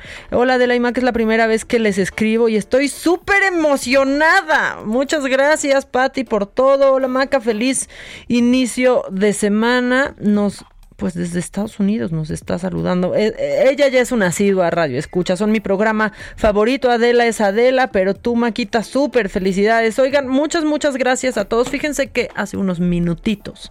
Eh, es un acertijo, a ver quién es. Acaba de regresar, anunciar su regreso a la vida pública. Sí, estoy hablando de eh, Ricardo Anaya, que hace unos minutitos pues subió un video. Eh, ya, ya se nos está volviendo blogger. O sea, ya cada semana va a subir su, su video Ricardo, Ricardo Anaya. Eh, donde está él solo, pero se quita el, el tapabocas. O sea, está solo. Que hay que usarlo sí en lugares cerrados, pero cuando estás con gente, Ricardo Anaya, tampoco te pases este, de querer dar el ejemplo. Bueno, eh, subió un video en donde, pues, según sus palabras, el presidente Andrés Manuel López Obrador no ha estado a la altura del momento histórico que representa esta pandemia. Esto es lo que dice el recién llegado a la vida pública. Antes de entrarle a la discusión de los problemas actuales, es importante hablar un poco del pasado, porque las malas decisiones de López Obrador que nos están afectando empiezan desde la manera tramposa en que interpreta la historia. A ver, ¿de dónde sacó eso de la cuarta transformación, por ejemplo? En su relato, la primera gran transformación fue la independencia de México, como resultado de una larga guerra intermitente que duró 11 años, del grito de Hidalgo hasta 1821. Después, buena parte del siglo XIX transcurre entre fuertes pugnas, fuertes conflictos entre liberales y conservadores. La reforma, que sería la segunda transformación, resuelve esa disputa. Afortunadamente triunfan los liberales con Benito Juárez a la cabeza y tras derrotar al imperio de Maximiliano la república se restaura. Nueve años después Porfirio Díaz llega al poder en el que permanece unos 30 años. Y la tercera gran transformación es la revolución que derroca a Porfirio Díaz. Ahí están las tres grandes transformaciones de la narrativa gubernamental. La independencia, primera transformación, la reforma, segunda transformación, la revolución, tercera transformación. Bueno, pues según López Obrador, su llegada al poder representa ni más ni menos que la cuarta transformación. Y aquí empieza el problema. lo primero que hay que señalar es que ningún movimiento político puede atribuirse en la historia un lugar que no se ha ganado. Vaya, ni Benito Juárez se atrevió a afirmar que él era el protagonista de la segunda transformación. Ese lugar en la historia se lo ganó con hechos. El rasgo más preocupante de la manera en que López Obrador interpreta la historia de México está en su megalomanía, o sea, en su delirio de grandeza. Fíjate nomás, ya se proclamó el protagonista de una transformación que él se imagina a la altura de las tres transformaciones previas. Fíjate nomás, dice Ricardo Anaya, fíjate nomás. O sea, en resumen, está diciendo que ni Benito Juárez se atrevió a tanto y un, fíjate nomás, dura ¿Qué durará? Como unos, unos qué, ah, siete minutos echó, este, se echó Ricardo Anaya en, bueno, ya esperemos su próxima entrega la semana que entra, ¿no? Ya hace como es, una entrega semanal, ya veremos de qué habla, este, la próxima semana, ya estoy viendo a Steph que le, pues hasta le brillaron los ojitos con el regreso a la vida pública de Ricardo Anaya, le dio risa. No veo por el tapabocas, pero sí te, te dio risa el regreso de, de Ricardo Anaya a la vida pública o que diga que ni Benito Juárez se atrevió a tanto. Ni Benito Juárez se atrevió a tanto. Oigan, bueno, pues les dije que ya tenemos que ponernos en cintura. Eh, más allá de por cualquier cosa frente al espejo, no por salud hay que ponernos en orden, por disciplina, porque andamos todos por ningún lado y ponernos horarios para hacer ejercicio, pues también hace bien. Y entonces ya, por suerte, está de regreso Reina López, que también de pronto se nos fue de guerrera y, luego no supe qué pasó. Reinita, ¿cómo estás? Acá, nuestros lunes, ¿de qué hacemos? ¿Dónde quedaron? No, pues es que miras de cuenta que se pusieron en pausa, este, pero o sea, sí estamos, sí de pronto a regañadientes, pero sí nos andamos ejercitando. ¿Sabes qué, Reina? Que hasta por salud mental, para pasar este más leves las horas y, y, los días tan difíciles que, que ha habido con esta, con esta epidemia, ¿no? Claro, qué gusto escucharte, Maca, qué gusto saludarlos a todos. Igualmente. Oigan, y yo no sé, pues seguramente la gente que nos escucha te vio de pronto ahí andabas haciéndole al reality en Guerreros y luego te nos lastimaste. Sí, oye, estuvo fuerte. Me fui justamente de Guerrera a este programa Guerreros 2020. Me, me invitaron y fue fue como muy insistente la invitación por parte de Magda, a la cual le agradezco mucho, y de Andrea, y, acepté justamente por eso, porque pues había, eran como tiempos de, experimentar, de hacer, de ocuparse, y en el programa me rompí el ligamento cruzado, porque para las personas que no lo conozcan, pues es un programa de, de pruebas físicas extremas, ¿no? No tanto atléticas, sino extremas y bueno. Pues no, Reina, pensé que para las personas que no conozcan el ligamento cruzado, nos ibas a explicar cuál era. Pero, oye, ¿eras tú? Yo creo que sí, de las únicas deportistas realmente que, que iban. Por, había, yo vi que de pronto había muchos lesionados porque no, es, no se veían tan deportistas algunos, ¿no? Sí, de hecho sí, era creo que de las, de las pocas que, que se dedican al menos a la vida atlética Y sí, bueno, el ligamento cruzado, ese ligamento es uno de los ligamentos que en la rodilla que da estabilidad a la rótula, a la rótula de la rodilla. Entonces, lo que pasó fue que se rompió y mi rodilla pues queda volando, ¿no? Se Ay, va para todos lados y eso es, lo que, pues, eso es lo que pasó. Y en plena pandemia operación, vi en, plena pandemia, cirugía, reconstrucción de ligamento, de menisco, de cartílago, porque fue un buen golpe, pero por fortuna la musculatura me, ay- o sea, ayudó a rescatar mi rodilla, que mi rodilla no se rompiera y a tener una recuperación que ha sido maravillosa. Muy bien, bueno, a ver, entonces, métenos en cintura. Ay, sí, ya basta. Este, ¿qué? A ver, ¿qué está Pues sí. pasando? Porque también sí nos está costando, a ver, costaba trabajo quizás a veces ir al gimnasio. Y ahora hacerlo en casa, el estado de ánimo, cuesta mucho trabajo. Danos, danos tips primero para que sí lo hagamos y para agarrar otra vez el carril, Reinita. Pues es que lo que yo les he comentado en otras ocasiones es, a ver, no hay ningún tip que haga milagros y que te haga, si no te dan ganas, si no tienes, si no te gusta, pues no habrá tip que lo haga hasta que tú te metas en cintura, como bien dices, tengas esa, adoptes esa disciplina y empieces a ver resultados en tu eh, forma física, eh, cómo te ves, cómo te sientes, ¿no? Que empieces a ver cambios gracias a esa constancia que has llevado. Sí es verdad que que hacer ejercicio en casa se vuelve muy aburrido, muy tedioso, sobre todo porque, bueno, ahí, aquí estamos haciendo todo, ¿no? Estamos haciendo la oficina, la casa, la cocina, con los hijos, con quien sea que estés. Entonces es un espacio en el que mm, vemos como las cuatro mismas paredes. Es difícil, pero creo que son pruebas justamente todo esto de darnos cuenta que, vaya, la disciplina está, vayas o no al gimnasio. O sea, lo que nos mantiene y lo que nos va a ayudar es generar y crear ese hábito de la disciplina, punto. Y la disciplina está, te den ganas o no te den ganas, te guste o no te guste, quieras o no quieras, porque es una cuestión de salud, más allá de... Y más ahora, ¿no? Se ha convertido en Por algo supuesto. importante estar, este, pues tener buena condición. Tener una condición y está confirmado, además, tan, o sea, que lo, lo sabemos ya todos a esas alturas de la, de la epidemia, que una persona con buenos hábitos alimenticios y físicos, pues sale bien librada o al menos reduce en un gran porcentaje la probabilidad de infectarse de un bicho así, ¿no? Entonces, y, de lo que sea, ¿por qué? Porque pues estamos eh, sometiendo al cuerpo en todo momento a regenerarse, a, un estrés, porque el ejercicio no es otra cosa más que un estrés al que sometemos el cuerpo.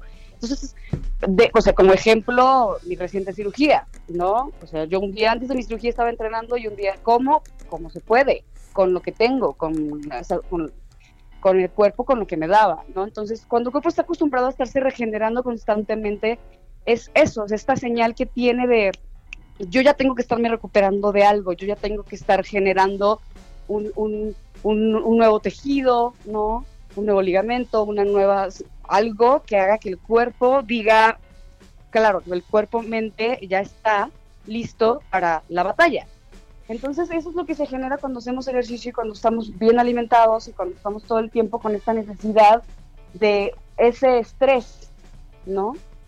Y pues nada, es generarlo así, o sea, comer bien, ¿para qué voy a quedarme en casa a comer pastelitos, a comer botanitas o papitas o no, pues no, mejor le doy la gasolina que me va a ayudar a, a estar bien. Y eso es todo lo que, lo que tenemos que hacer. Yo lo que les digo a mis amigos es que ya me aburrí de estar en mi casa, ya no tengo motivación, ya no puedo seguir entrenando más. Y he ido, la sintiendo perfecto, a mí también me pasaba, pero bueno, ahorita ya por lo menos podemos salir al parque de la esquina, o no lo sé, con cubrebocas, y empezar como a hacer esa dinámica también un par de veces a la semana, puede funcionar también, ir a correr, ir a subir y bajar escaleras, las planchas son geniales, yo sé que no todo el mundo se puede colgar de su casa y hacer ab- dominadas o pies a la cabeza, ¿no? Pero siempre creo que debemos de, de generar, así como nos inventamos qué, qué voy a hacer de comer hoy, es como, ok, ¿de qué va a ir mi rutina hoy, no? ¿Y cómo, cómo arrancamos? O sea, ¿cómo nos tenemos que preparar? ¿Qué nos recomendarías? Yo, Que ya para basta, la- reinita, ya basta. Yo creo que lo primero es la alimentación. O sea, la alimentación, empezar por comer. Hay algo que, que, que siempre les he recomendado mucho, que no es el ayuno intermitente, Este ayuno se llama ayuno fisiológico, que es el ayuno que todos los seres humanos deberíamos de realizar para que el cuerpo agote todas sus reservas de glucosa en el, en el sistema. ¿Eso qué significa? Que ninguna toxina y nada que no hayamos usado durante el día de todo eso que le dimos al cuerpo, porque todo lo que nos llevamos a la boca genera algo en nuestro sistema, en nuestra piel, en el cerebro, en las agarraderas, en las nalgas, todo. Y cada así sea un, un mínimo churrito, todo genera algo. Entonces el ayuno fisiológico lo que nos ayuda a hacer es a agotar todas esas reservas, a que el cuerpo tome de todos los organismos, del riñón y de todas partes de nuestro sistema digestivo, todas esas reservas de toxinas y de energía que no usamos. Cuando no las usamos y le volvemos a dar gasolina al cuerpo, cualesquiera que ésta sea, cualquier alimento, lo que va a hacer el cuerpo es decir, ah, espérate, me quedó aquí esta dona que te comiste ayer, déjame la pongo aquí en la nalga derecha, ¿no? Híjole, qué doloroso eso, que estás diciendo.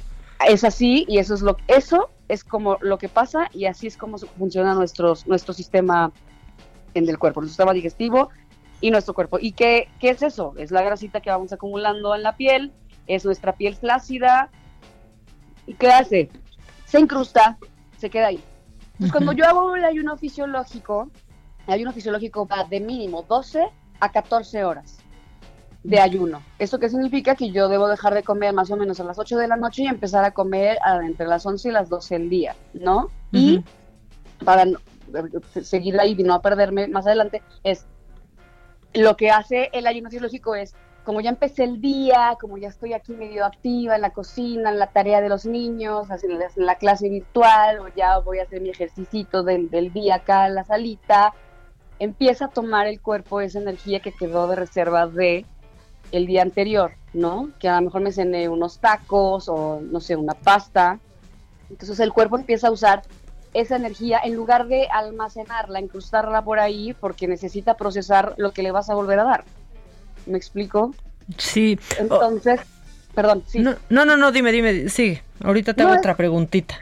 Es eso, entonces, para empezar, es, es el ayuno que todos deberíamos hacer porque es una desintoxicación natural que le vamos a hacer, es un regalo que le vamos a dar al cuerpo de además que la máquina pare, ¿no? Tú sabes que todos necesitamos reposar, descansar, ¿para qué? Para volver a funcionar y funcionar de cero. ¿Qué Sí. sucede? Que limpiamos todo el cuerpo de todas esas toxinas y todo esa alimenta y todo- toda esa información que le dimos el día anterior y que la va, la va a terminar de usar. Ah, ok, déjame tomo esto, déjame tomo esto. Además que nos, nos aligera, nos empieza a aligerar. Eh, el cambio inmediato que se empieza a ver es, empezamos a, nece- a- a necesitar comer cosas que, o sea, eh, déjame cómo lo pongo en esas palabras. Cuando hacemos un ayuno fisiológico y empezamos por comer chatarra, digámoslo, el cuerpo lo siente inmediatamente, te da el dolor de cabeza, ya te vas a empezar a sentir mal.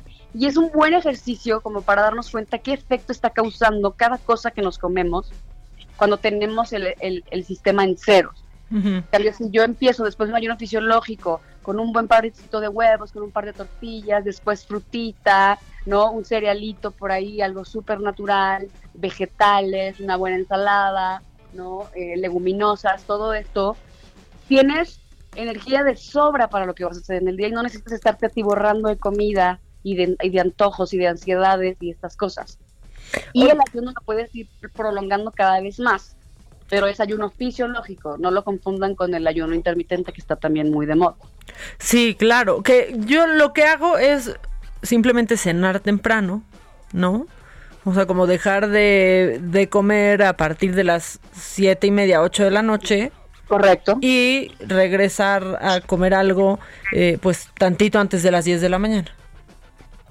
Está buenísimo. Esa es Ahora, buena manera de hacer ayuno, ¿no? Intermitente. Es una, es, eso es un ayuno y eso es más, sí, eso lo puedes llamar un ayuno intermitente y sí es un, es una forma, digamos, una variante del ayuno fisiológico y puedes llevar el ayuno tomando tecitos sin azúcar o con un poco de stevia o tomando café, que es lo que yo hago, por ejemplo. Y el ayuno lo puedes hacer toda la vida, todos los días, o lo puedes hacer una semana, dos semanas, un mes, interrumpirlo una semana y no pasa nada, pero inmediatamente el cuerpo empieza a sentir ese, ese cambio y eso de, terminar de comer temprano es también algo que debe ser riguroso para empezar, Maca. O sea, tener esos hábitos y tener ese relojito. A lo mejor puedes decir, es que, ah, no puedo ir a una fiesta o una cenita y comerme. No, claro que lo puedes hacer. Y está perfecto, pero estamos hablando de, algo que es una vez en la semana, una vez cada 15 días, no todos los días. todos los días tú quieres que tu cuerpo cene a las 11 de la noche, dos horas después o una hora después de irte a dormir, perdóname, pero tu cuerpo lo, o sea, lo sometes a un trabajo está cañón, ¿eh? imposible de lograr. A la hora de dormir el cuerpo no está metabolizando absolutamente nada, no está procesando nada, todo eso que te comiste. No, despiertas lleno. Despiertas lleno, pesado, inflado, la cara como botete, dijeran en mi pueblo. sí, porque un día eres joven y al otro amaneces hinchado cuando cenas tarde. Eso, eso también hay que decirlo.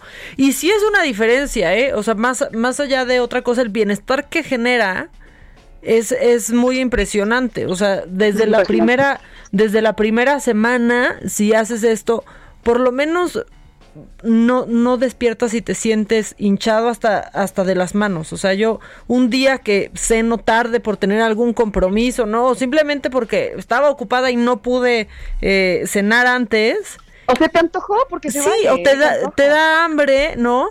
Este, pero si despiertas eh, sintiéndote más, más hinchada. Completamente, a mí me pasa lo mismo, es hinchada y es como sin hambre y hasta como con una con sensación de malestar, como con poca energía. Sí, sí, la verdad es que sí. Como que el cerebro no termina de saber qué, qué necesitas y qué quieres hacer, ¿no? Es como... Oye, Reinita, y luego, por ejemplo, aquí me están diciendo mucho de sí estamos en casa, pero ya estamos ocupados. Una rutina ligera de 20 minutos sí ayuda, ¿no? Por supuesto que ayuda, ayuda porque empieza el sistema a decir, ah, ok, necesito activarme, quemar calorías, agarrar energía de aquí y de allá. Entonces, una rutina de 25 minutos de hacer estos climbers, que es como ponerse en plancha en el piso y, y, correr en el piso, o sea, como llevar la rodilla una a otra al pecho de manera acelerada, hacer planchas, las variaciones de planchas hay muchísimas, hacer lagartijas, eh, abdominales, las que tú quieras, eh, ¿qué te digo? Mariposas ahí mismo en tu lugar, agarrar una silla y ponerte a hacer step, 20 con una pierna, 20 con la otra, para ponerte en la pared y hacer un minuto de isometría es increíble, ¿no? Y es uno de los ejercicios más eficientes que existe para todo el cuerpo, para el abdomen, para las piernas, para la espalda. Y, y es lo que te digo que va a ir generando esa disciplina. Además es muy bonito saber que tienes ese tiempo para ti, que tú te estás generando, que te estás haciendo absolutamente un bien y que llevas una ventaja tremenda por sobre todos y todas en muchas circunstancias y en muchas situaciones. Y entonces, pues nada, es esto que te digo, que el, el ejercicio lo que hace es estresar el cuerpo. Cuando el cuerpo se estresa, lo que quiere es sobrevivir, regenerarse.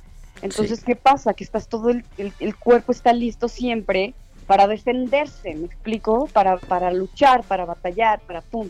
Claro. si no sabe hacerlo, si no le estamos enseñando a hacer eso, pues claro, estamos más propensos a sentirnos mal, a agarrar un bichillo por ahí, ¿no? Y pues no nos vemos como nos queremos ver, digo, no nos hagamos tarugos, ¿no? Nos gusta vernos bien. Y sabes que, que también ser realista, ¿no? Saber que no decir, en la noche voy a hacer ejercicio cuando sabes que ya estás cansado de todo el día, que este, digo, yo, yo promuevo que estén siempre en casa, pero si ya saliste, llegas cansado, o incluso pues pones compromisos ya virtuales, ¿no? Tienes Zoom, tienes entrevistas o lo que sea, ¿no? Este, reuniones virtuales. Ser realista de a qué, si sí quieres hacer ejercicio, a qué hora de verdad lo puedes hacer, encontrar ese momento y hay muchas rutinas también este de 20 de 20 minutitos que te sigan también en Instagram, Reina, danos tu Instagram porque ahí de pronto estás subiendo algunas rutinas. Siempre estoy subiendo algo y siempre en las historias destacadas de mi Instagram hay rutinas caseras para todo el cuerpo, para seccionarlo, para hacerlo en un solo día. Yo soy Reina López MX con Y, Reina López. Y está muy padre, eso que dices es parte de lo que estamos comentando, ¿no? Como la disciplina, exacto. O sea, si ya sé que a primera hora no me dan ganas o pasando las 10 de la mañana ya no lo logré porque me voy a ocupar con 37 cosas en casa, entonces levántate un poco más temprano. No, no cuesta, no cuesta, cuesta, no, o sea, no. Exacto. Mira, una buena hora son las una buena hora son las 12 del día, o sea, acabando me lo dijo Adela, se van preparando, no toda la mañana desayunan con nosotras, se van preparando mentalmente y a las 12 media hora, 40 minutos, si quieren 20, pero pero hacer algo y que vean en tu Instagram qué pueden hacer. Y generar ese compromiso personal, o sea, de, ok, es mi hora, es la hora en la que hago ejercicio, no me llamen, no, no voy a poner una junta en Zoom a esa hora, no, no puedo a las 12, o sea, no puedo, amiga, hablarte a las, o sea, háblame a las 12.35 que ya terminé mi entrenamiento, es generar ese compromiso personal, esa disciplina y ese es parte de lo que hago para mí, por mí y porque me gusta y porque quiero y, es así, o sea, tiene que ser inamovible. Exacto, y sobre todo por, por salud, Reinita. Se nos está acabando el tiempo, pero el próximo lunes nos escuchamos también a ver qué nos prepara, ¿sale? Claro, me encantará. Por ahí les puedo preparar una recetita y otra rutinita así rapidita para que lo vayan haciendo y ahí síganme. Gracias y me encantó escucharte, Maca. Dale un beso a Adela. Igualmente, yo, yo, yo se lo doy en un ratito. Muchas gracias. Oigan, ya, yo quería poner, quería poner a José José porque hoy se cumple, se cumple un año de su, de su muerte, se cumple un año de todo este lío que nos dejaron un José aquí, dejaron al otro José en Florida porque nos lo, nos lo dividieron. ¿Qué les parece si nos vamos con algo de, de José José? Hoy a un año de su muerte. Esto es Me lo dijo Adela. Yo soy Maca y mañana en punto de las 12 del. no, bueno, en punto de las 10 de la mañana y hasta las 12 del día. Aquí los espera Adela Micha, eh, ama y señora de este programa y aquí yo, su fiel, su fiel educanda. Los dejo con, con José José. Hasta mañana a las 10. Sigan, obviamente, en sintonía del Heraldo Radio. Que tengan excelente semana. Completamente bella y sensual. Algo me arrastró hacia ti como una ola. Y fui te dije hola, ¿qué tal? Esa noche entre tus brazos caí en la trampa. Casaste al aprendiz de seductor. De comer sobre tu palma, haciéndome tu humilde servidor. Esto fue Me lo dijo Adela, con Adela Micha. ¿Cómo te enteraste? ¿Dónde la oíste? ¿Quién te lo dijo? Me lo dijo Adela por Heraldo Radio donde la H suena y ahora también se escucha. Una estación de Heraldo Media Group.